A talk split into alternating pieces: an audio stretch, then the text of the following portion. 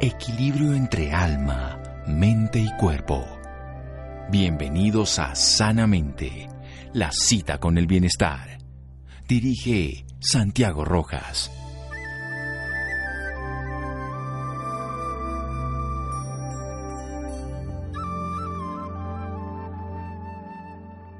Las neuronas son células de formas delicadas y elegantes, las misteriosas mariposas del alma, cuyo batir de alas quién sabe si esclarecerá algún día el secreto de la vida mental y la salud. Santiago Ramón y Cajal. Buenas noches, estamos aquí en Sanamente de Caracol Radio, su programa de salud. Hay un tema que es muy importante por las implicaciones que tiene en la calidad de vida, por todo el proceso que es tan evidente para las personas que lo padecen. Cada vez la investigación nos da unos visos para entender lo que ocurre. Es una enfermedad que se ve desde hace muchos siglos. Ya obviamente cada vez lo entendemos más, pero también nos van a hablar de algo fundamental, cómo lo que el paciente haga frente a ese proceso de salud, cómo su alimentación, cómo su ejercicio, cómo su sueño puede influir muy favorablemente. Vamos a hablar con un médico de la Universidad del Bosque y neurólogo de la Universidad Fuchs, la Fundación Ciencias de la Salud. Fundación Universitaria, especialista en trastornos del movimiento y en la enfermedad que vamos a hablar hoy, el Parkinson. Él estudió esto en la INNN, Universidad Nacional Autónoma de México. Estancia formativa en unidad de trastorno del movimiento en el Hospital Clínico de la Ciudad de Barcelona y en el SINAC de Madrid. Ha hecho maestría en trastorno del movimiento y es profesor clínico de posgrado de neurología de la FUX y también de la Universidad del Rosario. Es todo un gusto tener al doctor Juan Diego Vargas. El año pasado lo entrevistamos, así que bienvenido nuevamente, doctor Vargas. Buenas noches y gracias por acompañarnos. Buenas noches a todos. Muchas gracias, Santiago, nuevamente por tu invitación. Encantado de participar y, responder las preguntas de todos ustedes en la noche de hoy. Bueno, doctor Vargas, ¿qué es esto del Parkinson? Para que le pongamos eh, de una vez la cereza al pastel y luego desarrollemos todo lo que necesitamos. Fabuloso. La enfermedad de Parkinson, y siempre eh, este mes hacemos como eh, un recuerdo de por qué es importante esta enfermedad. Desde 1997, la Organización Mundial de la Salud, la OMS, declaró que el 11 de abril era el Día Mundial de Parkinson. Y eso coincide obviamente con el aniversario del nacimiento de James Parkinson, que es el neurólogo británico que descubrió lo que llamaba en ese momento la parálisis agitante en el año 1817 y que conocemos como la enfermedad de, que lleva su apellido. Esta enfermedad es un trastorno que es neurodegenerativo, que es progresivo y que ocurre cuando ciertas neuronas, que es el nombre que se le da a las células que están en el sistema nervioso central, en una región cerebral que es conocida como la sustancia negra, que mueren o que se deterioran. Y que normalmente estas neuronas van a producir una sustancia que se llama dopamina. Y que ella es el mensajero químico que es encargado de transmitir esas señales entre la sustancia negra y el siguiente puesto de transmisión que está en el cerebro.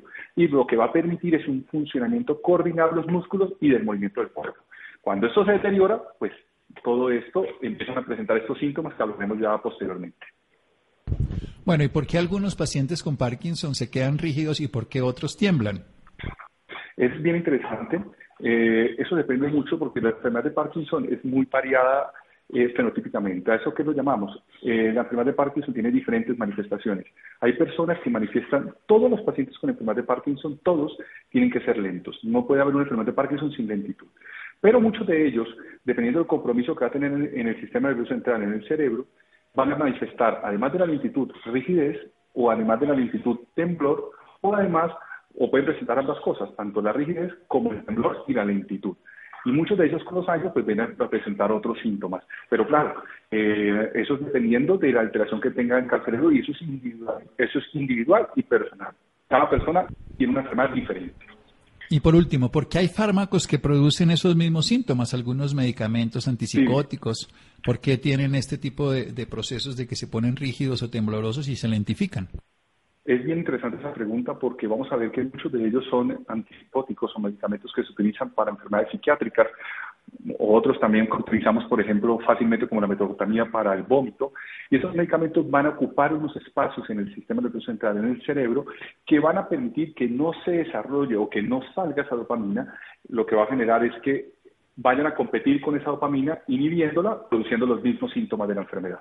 Bien, vamos a hacer un pequeño corte para desarrollar bien estas ideas y meterle el diente al tema del deporte, meterle el diente al tema del sueño, meterle el, diente al tema de la nutrición, que son esenciales en muchas cosas y por supuesto en esta enfermedad que ahora estamos celebrando, por decirlo así, un día más de conocimiento cada año. Seguimos aquí en Sanamente de Caracol Radio. Síganos escuchando por salud. Ya regresamos a Sanamente. Bienestar en Caracol Radio. Seguimos en Sanamente.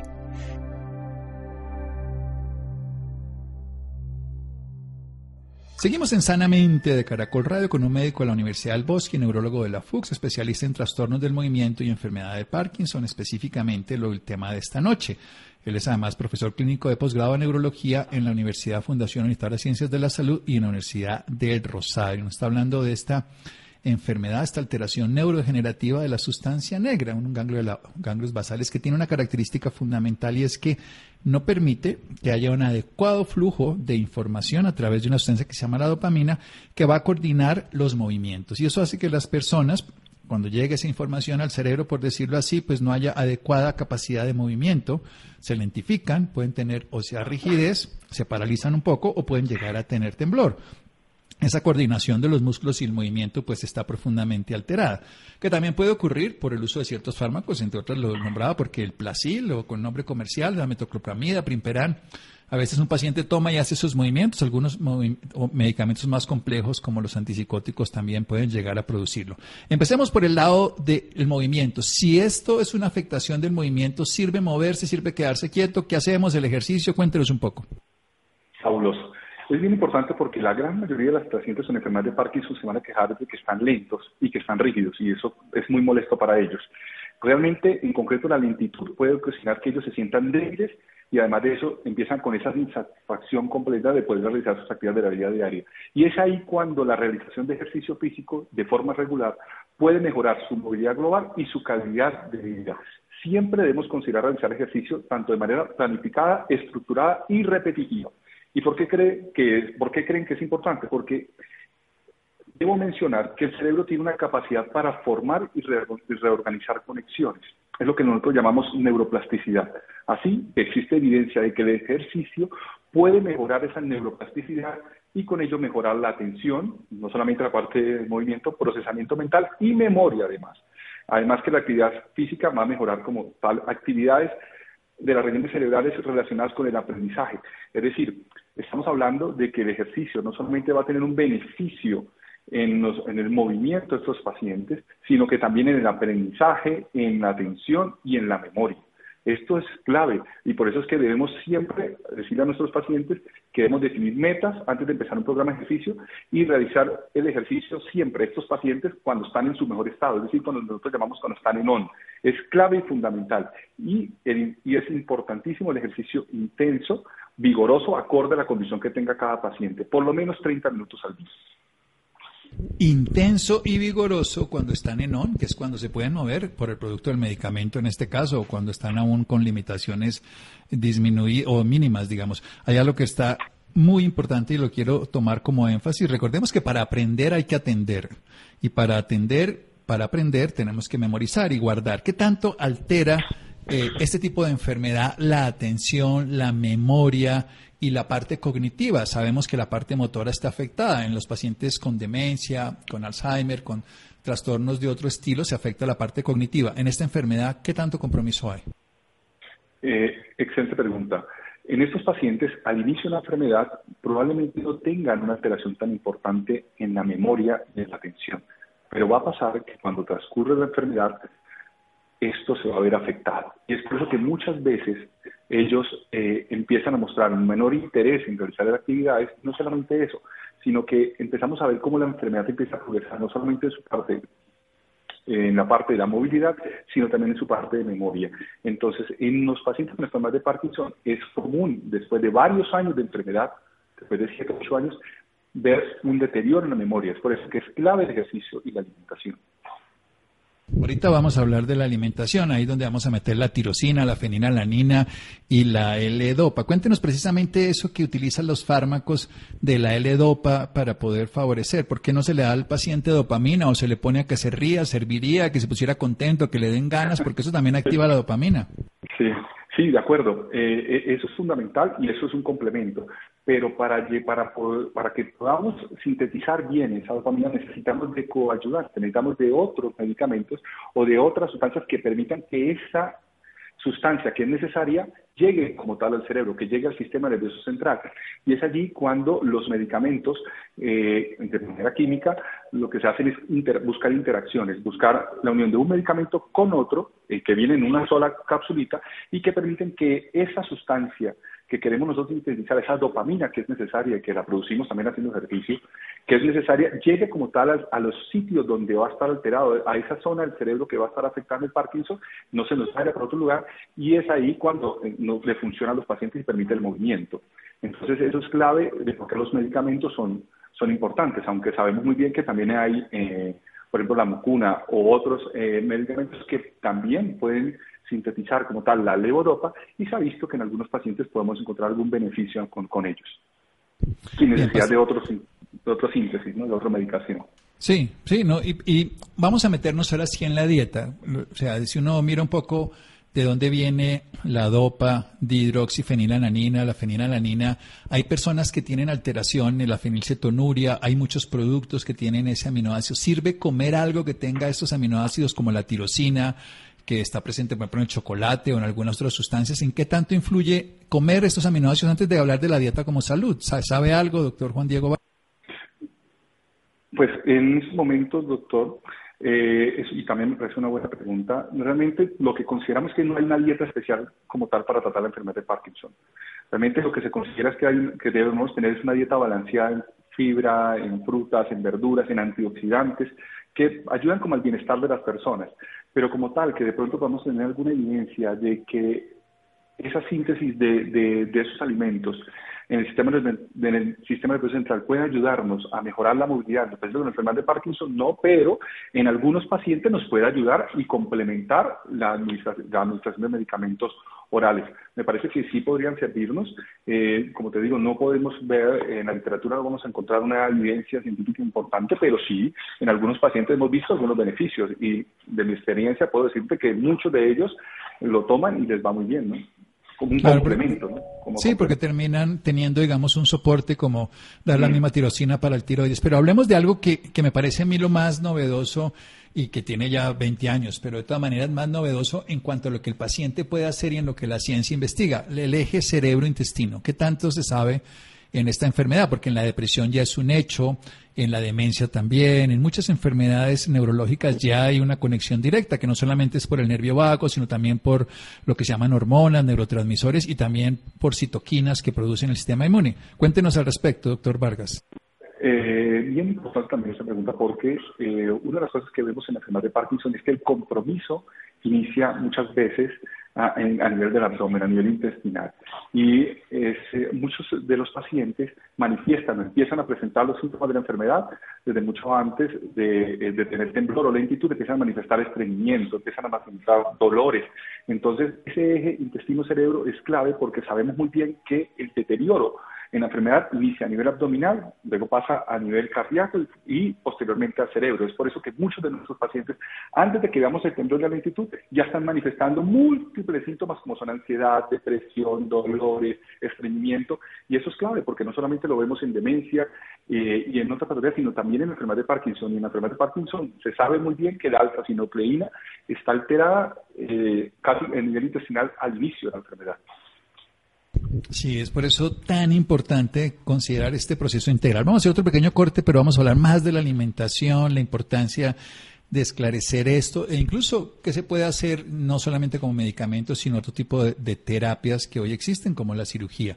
Pero hacer énfasis en que lo que el paciente haga para su vida va a determinar también la calidad de la respuesta, porque los fármacos tienen una vida media útil, pero no prolongada, y eso nos lo va a explicar el doctor Juan Diego Vargas en un momento. Seguimos aquí en Sanamente de Caracol Radio síganos escuchando por salud. Ya regresamos a Sanamente. Bienestar en Caracol Radio. Seguimos en Sanamente.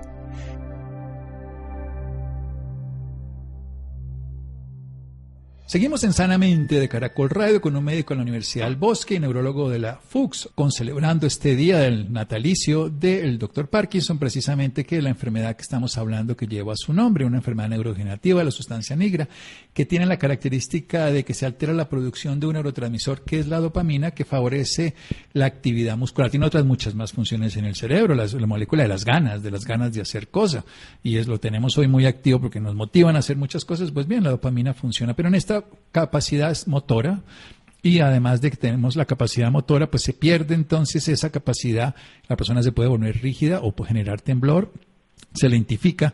Estamos hablando que se requiere dar medicamentos que generen esa síntesis a través de precursores o de medicamentos que favorezcan la síntesis allá en el cerebro. Pero nos, nos habla una cosa maravillosa, la neuroplasticidad esa capacidad que tenemos de volver a generar en ese cerebro una renovación. Hoy se sabe cada vez más de eso, no es una caja sellada, es algo que interactúa, que crece y que puede favorecer entonces el procesamiento de información mental que se requiere además en la posibilidad de atender, que es esencial para fijar la información. Esa, esa atención va a llevar a que tengamos la capacidad de guardarla como memoria y que podamos generar un proceso que llamamos aprendizaje. Por eso necesitamos hacer ejercicio, porque ese ejercicio favorece esa neuroplasticidad, igual que el aprendizaje lo favorece, pero en este caso tiene que ser intenso y vigoroso en los momentos en que estamos en on, o sea, cuando se está la persona pudiéndose mover, cuando el medicamento está en su máxima expresión. También estamos hablando del eje intestino, cerebro, algo que hoy se ha valorado mucho a través del nervio vago, porque afectaciones de la microbiota intestinal tienen que ver con muchos daños neurológicos y pueden ser pacientes con dolores abdominales, sobre todo con estreñimiento, síntomas que seis meses, un año, dos, diez años después, lo que sea, termina siendo un problema mayor, una enfermedad neurodegenerativa, no solamente en este caso el Parkinson, sino uno ya con daño cognitivo. También con el paso del tiempo, los pacientes con Parkinson pueden hacer daño cognitivo, pueden hacer daños de memoria, de atención, en fin. Y estamos hablando de que el eje del intestino puede, la afectación puede generar alteraciones primero a nivel digestivo, luego a nivel cardíaco y por último a nivel neurológico y hemos perdido el tiempo. Hablemos un poco por qué los medicamentos dejan de funcionar con el tiempo y volvamos a hablar de la dieta que le quiero que me cuente un poco más, doctor Juan Diego Vargas. Claro. Primero que todo, yo lo primero que les recomiendo a los pacientes es mínimo consumar mil 500 mililitros de líquido, es decir, litro y medio. Pero obviamente eso depende también. Si el paciente tiene o la persona tiene una insuficiencia renal, una insuficiencia cardíaca, pues eso puede reducir, reducirse. Pero siempre importante el líquido. Y luego les recomiendo, muchos de ellos van a tener problemas para digerir o para pasar comida. Entonces siempre les digo, utilicen espesantes como la maicena, que es el almidón de maíz, para alimentos líquidos como son la sopa, los caldos y la leche, que eso es clave. Importante que solamente use la grasa que sea necesaria, no excesos, porque eso eh, va a ayudar a que se formen más vitaminas que son liposolubles, pues evitando que el paciente tenga una o la persona tenga una, una la energía que es necesaria en el día a día, que la dieta sea blanda y siempre, siempre, como les dije al inicio, el espesamiento de las fórmulas líquidas es bien importante cuando tienen problemas para pasar comida, el, el, consumo de vegetales, frutas, alimentos ricos en fibra, antioxidantes y la adecuada hidratación sigue siendo fundamentales y de estos antioxidantes son como las verduras como los tomates, las alcachofas, el coliflor, el brócoli, la papa, la zanahoria y la lechuga. Esos son claves. Y de las frutas les recomiendo siempre los arándanos, eh, los cítricos, eh, naranja o mandarina, las manzanas, eh, las guayabas, la pera y la uva. Y de las legumbres, que nos encantan tanto los colombianos, los frijoles, las lentejas y la soya, claves, nueces como las almendras y el pescado, importante con aceite de oliva y algunas bebidas como el café, eso es clave, y el té, porque el café a veces aumenta el temblor, pero en estos pacientes con Parkinson, eh, una o dos tazas de café al día es clave y también es muy bueno. Bueno, le, Estaba hablando de los medicamentos. La, la comida nos queda claro, además nos da una dieta muy completa, muy variada, muy posible, teniendo la característica fundamental del agua y los espesantes para que puedan pasar bien y, de características blandas. Pasemos a lo de los fármacos, porque los fármacos después de un tiempo dejan de funcionar. ¿Por qué ocurre esto? Los fármacos, eh, hay varios fármacos en la actualidad. Los fármacos los podemos dividir y están en el consenso que hicimos de enfermedad de Parkinson hace cuatro años en la Asociación Colombiana de Neurología. Vimos a enfermedad de Parkinson que tenía un inicio temprano y un inicio tardío. Los que tienen inicio temprano consideramos cierto tipo de fármacos que al inicio son muy potentes, son buenos, pero no tan potentes como otros medicamentos que ya les voy a mencionar, pero que hay unos medicamentos como son los agonistas dopaminérgicos y los inhibidores de la monoaminoxidasa que son claves y fundamentales al inicio de la enfermedad porque permiten que tenga un buen funcionamiento la persona, que pueda estar bien en ON, como lo dijimos al inicio, pero que eh, con el tiempo la enfermedad va a progresar, va a haber un mayor deterioro y va a necesitar otros medicamentos que aporten esa dopamina que la necesita el paciente. Y es ahí cuando esa enfermedad ya empieza a ser tardía o, eh, o avanzada y es en ese momento cuando decidimos agregarle otros medicamentos como son la levodopa, junto con carbidopa, junto con benseracida o junto con entacapone. Y todos estos cinco juntos nos van a ayudar a evitar que esa, que esa sensación que el paciente siente de que ha aumentado la enfermedad, que se siente más débil, pues evitamos, primero que todo, que el paciente pueda moverse y que se sienta mejor también. Entonces, los fármacos sí es clave y fundamental eh, individualizar a cada paciente y de acuerdo al estadio en el que se encuentre, podemos seleccionar cuáles son los mejores fármacos. Pero es claro, la enfermedad es progresiva y por lo tanto va a necesitar continuamente una adición de medicamentos dependiendo de cada persona. ¿Y cómo hacemos para retardar esto? El ejercicio ahí es clave, ¿no? Una persona que haga ejercicio va a tener un deterioro menor en la enfermedad, a diferencia del que no hace ejercicio, que la enfermedad va a progresar mucho más rápido. Excelente eso. Bueno, por eso quería decirlo. Bueno, el, medicamento cumple su función, con el tiempo no, no, es tanta, entonces lo tenemos que mejorar, cambiar, adaptar, pero el paciente puede seguir haciendo ejercicio que va a hacer esta neuroplasticidad y va a funcionar. Hablemos del sueño, no lo hemos nombrado, pero yo sí quiero ponerlo como punto de referencia. Sí, el sueño es un factor indispensable para que nuestros pacientes puedan tener una mejor movilidad durante el día. La gran mayoría de las personas que tienen enfermedad de Parkinson van a experimentar varios, varias cosas durante el sueño. Una de ellas, ¿cuál es? Es el insomnio. Ellos van a intentar dormir, no pueden dormir. Otra que es clave y que la, inicia, que la presentan casi desde el inicio de la enfermedad, que es el trastorno del sueño REM. Es decir, ustedes van a ver que estas personas durante el sueño empiezan a gritar, o empiezan a llorar, o empiezan a reírse, o se caen de la cama, o golpean a la pareja. Eh, y eso también se puede tratar. Si no tratamos eso, pues la persona no va a tener un, no va a tener un buen despertar y al no tener un buen despertar, pues va a presentar durante todo el día un aumento de los síntomas eh, dados por menor lentitud y mayor rigidez. Entonces es clave comentarlos a su neurólogo tratante o a su médico especialista en trastorno de movimiento para que ellos puedan ayudarle a manejar lo mismo, sea con medicamentos o sea con simplemente eh, medidas físicas para, para mejorar el sueño.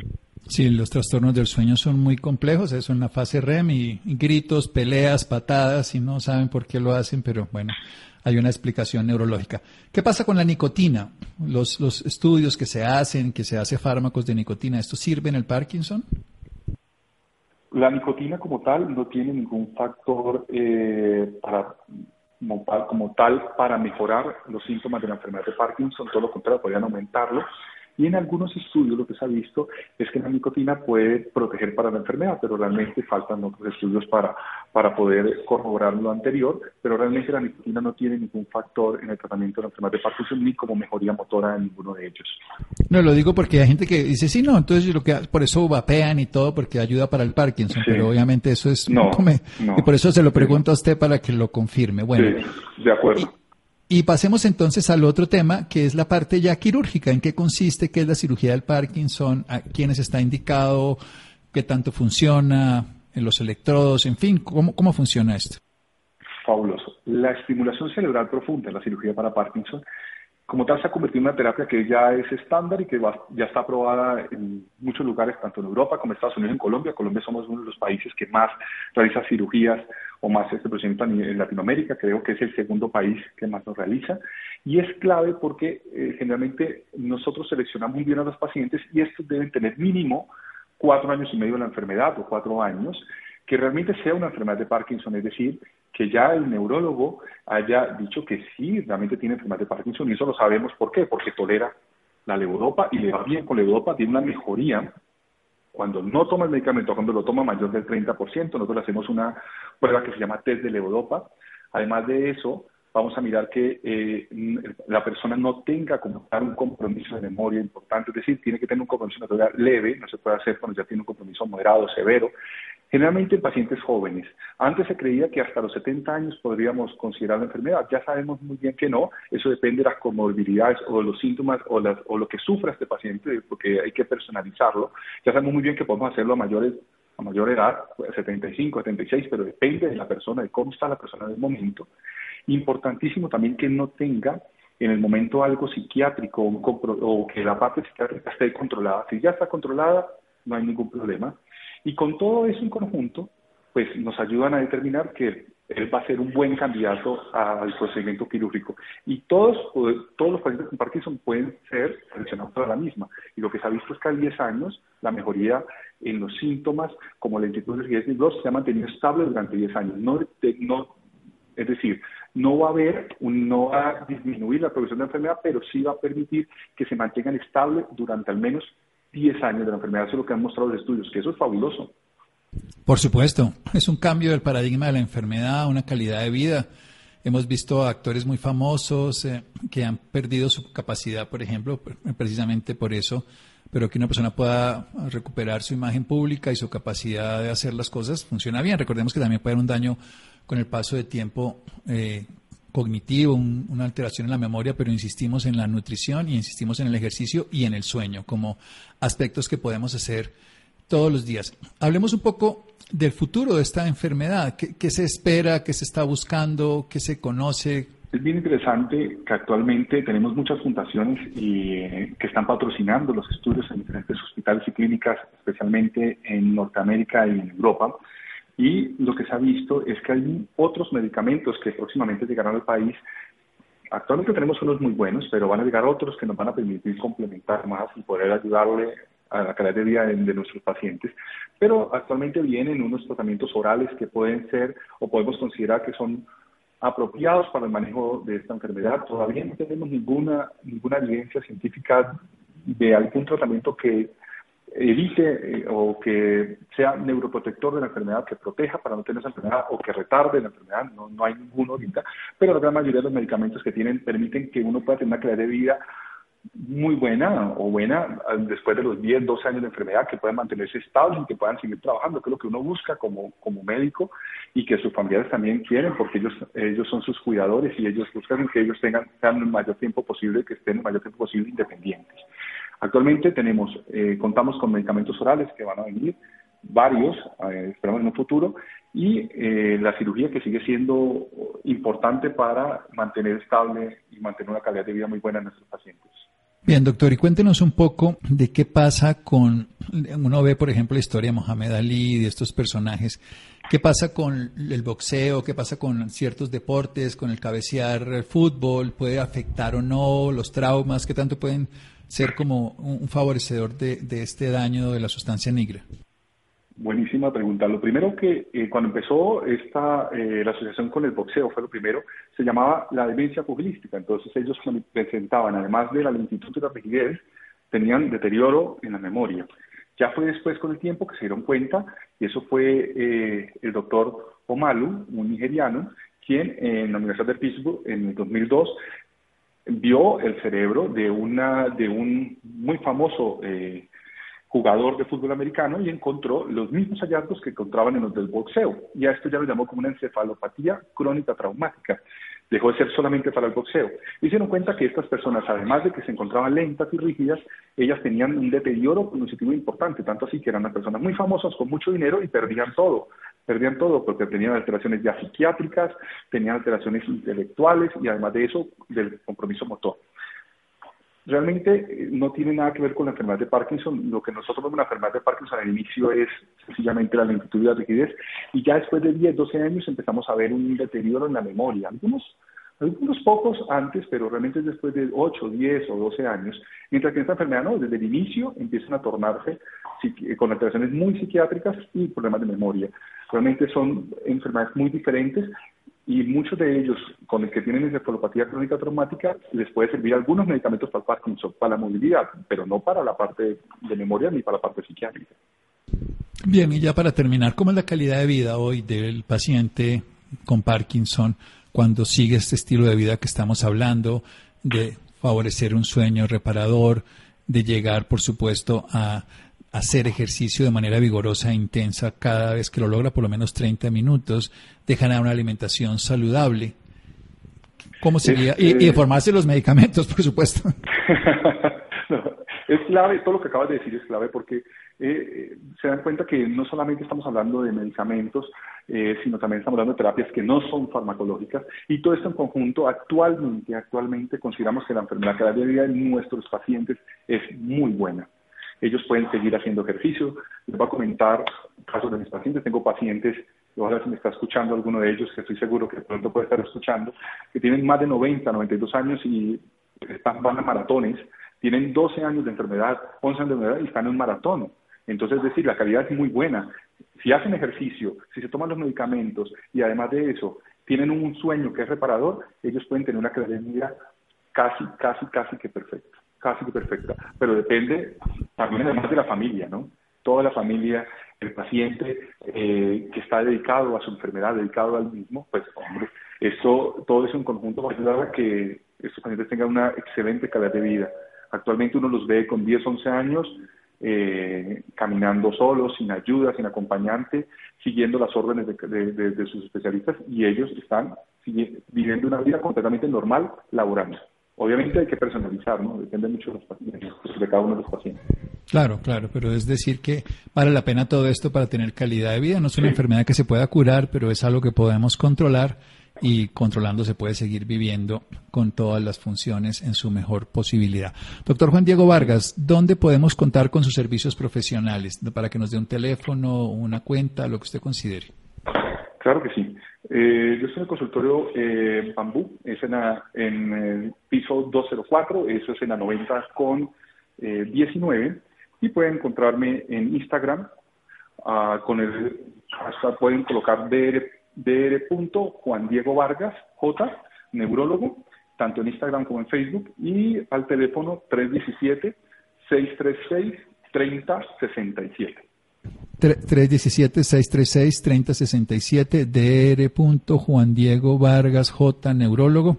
Lo pueden encontrar, Juan Diego Vargas, aquí en la ciudad de Bogotá. Doctor Vargas, muchísimas gracias. No, a usted, Santiago, muchas gracias por compartir y a todos los que nos están escuchando. Les deseo lo, mejor en su vida y espero que si tienen enfermedad de Parkinson, eh, este mes vamos a estar publicando en la Colombiana de Neurología y a través de nuestras redes eh, muchas cosas acerca de esta enfermedad, así que espero que estén atentos y no olviden, el ejercicio y la alimentación es clave para mantener una muy buena calidad de vida. La ACN, que es la página de la Asociación Colombiana de Neurología, pueden encontrar toda la información. Gracias, doctor Vargas. Seguimos en Sanamente de Caracol Radio. Síganos escuchando por salud. Ya regresamos a Sanamente. Bienestar en Caracol Radio. Seguimos en Sanamente.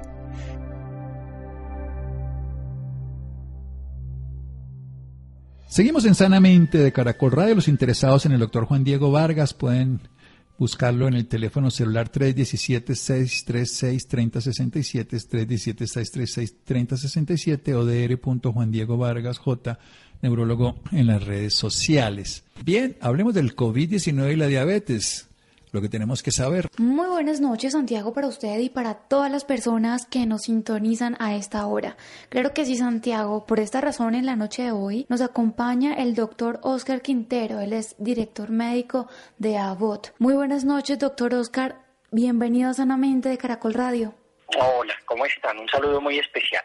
Bueno, doctor, para iniciar me gustaría que nos hablara un poco de la diabetes, de qué se trata esta patología. Bueno, mira, es eh, muy importante conocer específicamente porque hay una serie de enfermedades conocidas ahora como las enfermedades crónicas no transmisibles de los adultos, que la Organización Mundial de la Salud ha puesto recomendaciones muy, muy importantes para los profesionales de salud y para la población en general.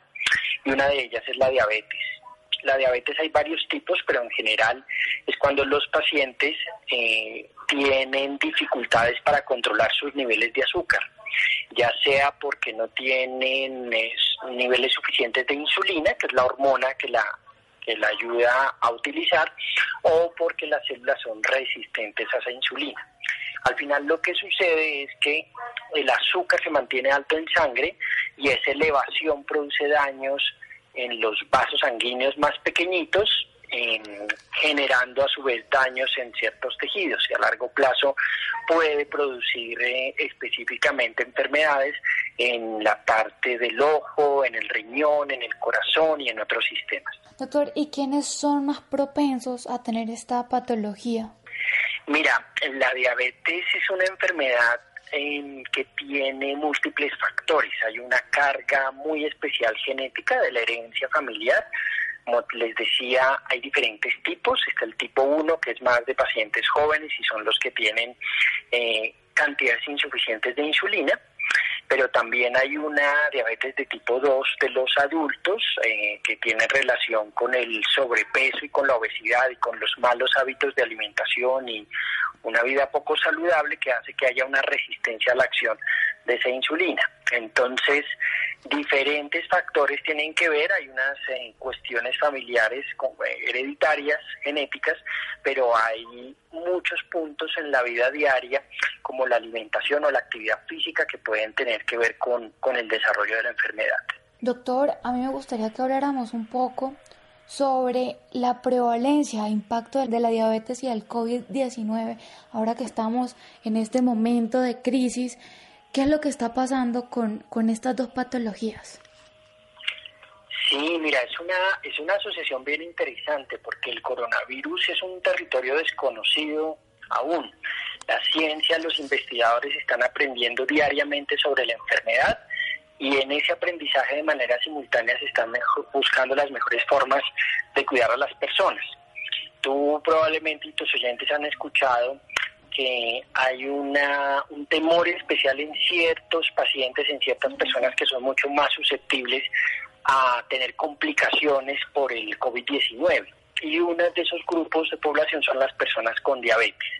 Eso se debe realmente a que mm, eh, pueden haber cambios en la, en la forma como, como actúan las defensas de las personas con diabetes y puede tener un impacto adicional. Por eso es que es tan importante en esta época en la que tenemos esta situación de salud pública tan, tan particular, que no solamente todos, sino en particular las personas con diabetes tengan cuidados adicionales de su salud. ¿Y cuáles son las consideraciones especiales para las personas que viven con diabetes debido a la enfermedad del COVID-19? Mira, mm, digamos que esta evolución eh, se ha venido cambiando casi que día a día, pero se estima que entre el 10 y el 20% de los pacientes hospitalizados por COVID-19 también son diabéticos. Y además en estos pacientes se ha observado que pueden tener azúcar alta en la sangre, complicaciones o descompensaciones por esa hiperglucemia, como se conoce técnicamente. Entonces es muy importante eh, controlar continuamente los niveles de glucosa. Hay diferentes herramientas para, para eso. Las personas que viven con diabetes pueden acceder a tecnologías distintas para saber cómo durante un tiempo determinado es el rango de, sus, de su azúcar en la sangre y además de eso estar en permanente contacto, comunicación con sus médicos, con su equipo de nutrición tratante para ese, para ese monitoreo. Además, como ya bien les decía hace unos instantes, las personas con diabetes son más vulnerables a las infecciones eh, por todo lo que tiene que ver con sus, con sus respuestas inmunológicas eh, y eso incluye algunos virus en particular. Entonces, eh, los datos también nos dicen que las personas con casos graves de COVID-19 pueden, además, cuando tienen diabetes, presentar 60, 70% o más probabilidades de ingresar a una unidad de cuidados intensivos y necesitar cuidados adicionales. Entonces es muy importante eh, tener en cuenta todos los cuidados de la persona con diabetes, que es por supuesto el monitoreo de sus niveles de azúcar, todo lo que tiene que ver con la actividad física, con la nutrición como una herramienta muy importante de controlar su enfermedad y claro, pues los temas de medicamentos como insulina y otros medicamentos que pueden utilizar algunos de los de los pacientes. Eso le quería preguntar, ¿cómo debe ser la nutrición en estos momentos de esas personas? Mira, esa es una pregunta fantástica porque el, el rol que tiene la nutrición en el manejo del, de la diabetes es fundamental. La nutrición es un componente vital para ayudar a las personas a controlar su diabetes, es decir, a lograr el control de esos niveles de azúcar y por supuesto mejorar todos los resultados pues en salud. Eh, quienes atendemos a las personas con diabetes, sobre todo la tipo 2, y eso incluye no solamente lo que estamos conversando de, de, las personas afectadas por COVID-19, sino por todos, eh, tenemos que esforzarnos en mantener esos niveles de azúcar dentro de los rangos normales. Y estas, eh, estas personas con diabetes necesitan un apoyo nutricional específico. Eso quiere decir que hay cambios en la alimentación específicamente que pueden ayudar a controlar esos, esos niveles y además pues hay también nutrición especializada al respecto. Bueno doctor, también me gustaría que les hablara a, las, a los familiares de, de estas personas con esta patología, cómo deben ser el cuidado de ellos también hacia, hacia sus familiares? Mira, mm, la, la diabetes es una enfermedad que, que tiene una carga muy importante eh, actualmente. Y eso no quiere decir necesariamente que las personas con diabetes tengan que, limitarse o que cambiar eh, sus aspiraciones o sus actividades.